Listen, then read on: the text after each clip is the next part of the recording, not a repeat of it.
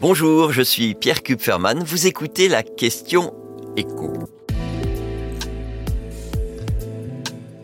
Quelle solution a trouvé Elon Musk pour lutter contre la désinformation sur X?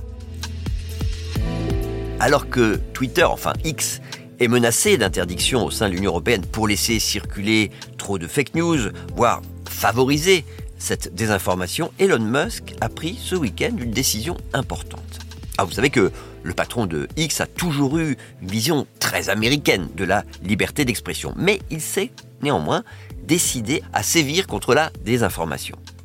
Les messages, corrigés par Community Notes, ne donneront plus droit au partage de revenus publicitaires à cette monétisation offerte par X aux contributeurs à succès.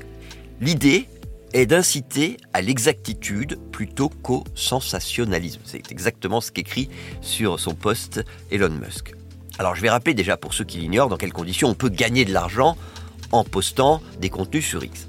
Pour ça, il y a plusieurs conditions. D'abord, il faut être abonné X Premium, donc payé, ou alors faire partie des organisations vérifiées par X, c'est-à-dire être une entreprise, une ONG, une institution gouvernementale. Ensuite, il faut être suivi par au moins 500 comptes. Et, et c'est là le plus difficile, que les contenus qu'on a postés aient été vus plus de 5 millions de fois au cours des trois derniers mois. Dès que c'est le cas, X va calculer le montant à verser sur le compte bancaire des abonnés qui ont donné leur accord pour toucher cet argent. Ça va de quelques dizaines à quelques milliers d'euros par mois. Ensuite, c'est quoi ces community notes? Donc ces notes de la communauté qui pourraient faire perdre à ces contributeurs à succès la manne qu'ils touchent, qui les rédigent ces notes Eh bien, tous les utilisateurs X, qu'ils soient abonnés ou non, à condition d'avoir été admis à ce programme de notes de la communauté qui est accessible dans 44 pays. Alors il y a deux conditions à remplir. Il faut être inscrit depuis au moins 6 mois sur ce programme et accepter, ça c'est très important, de laisser son numéro de téléphone qui va être vérifié. Ensuite, bah, vous êtes autorisé à rédiger des notes à une limite quotidienne qui est calculée par un algorithme. Et ces notes, elles peuvent pointer une erreur factuelle, une photo, une vidéo créée artificiellement. Elles peuvent aussi dénoncer le caractère trompeur d'un contenu. Bah, je vous donne un exemple. Si le contenu est parodique, humoristique, mais qu'on peut le prendre pour argent comptant, on le dénonce.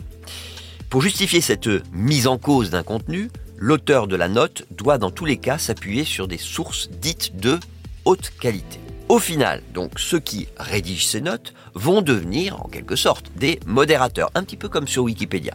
Et alors, le gros avantage pour Elon Musk, c'est qu'il s'agit d'une communauté bénévole. Donc, cette modération ne coûte rien à X. Et le contenu de ces notes, très important aussi, n'engage pas non plus sa responsabilité. On peut dire que c'est assez malin de la part d'Elon Musk. Alors, est-ce que ça va pour autant suffire à mettre un terme à la diffusion massive de fake news? J'en suis moins sûr.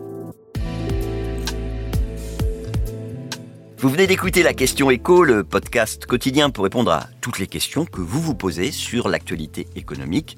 Abonnez-vous sur votre plateforme préférée pour ne rien manquer et pourquoi pas nous laisser une note ou un commentaire.